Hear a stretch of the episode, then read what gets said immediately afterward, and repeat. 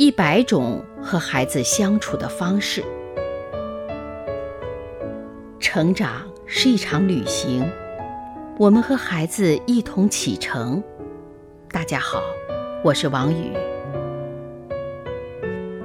有人看到你了。到了丰收时节，一个心术不正的人打算到邻居家的麦田偷些麦子。如果我从每块田中偷一点儿，谁也不会察觉到。他心想。但是如果要是那样的话，加起来数目可就非常可观了。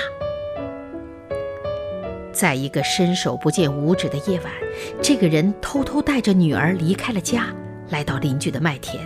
他压低声音对女儿说。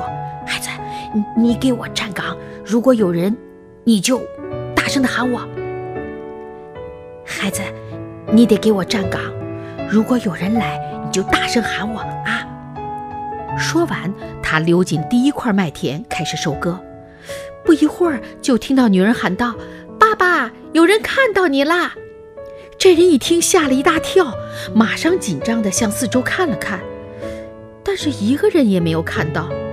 于是他把割下的麦子收拾起来，走进了第二块麦田。刚开始割了一会儿，女儿又大声喊道：“爸爸，有人看到你啦！”这人又马上停下来，立即向四处张望着，还是什么人也没有看到。他又收拾了些麦子，接着来到了第三块麦田。很快，女儿再次大声叫道：“爸爸，有人看到你啦！”这人再次停下手中的活儿，向四周望了一望，四野依旧静悄悄，哪有半个人影啊？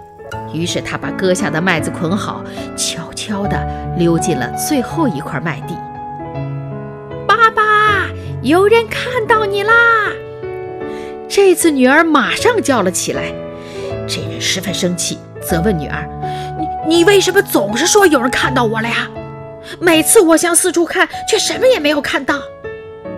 爸爸，女儿的声音很低，却非常坚定。我看到你了。任何不诚实的行为都无法长期隐藏，家长更应该以身作则。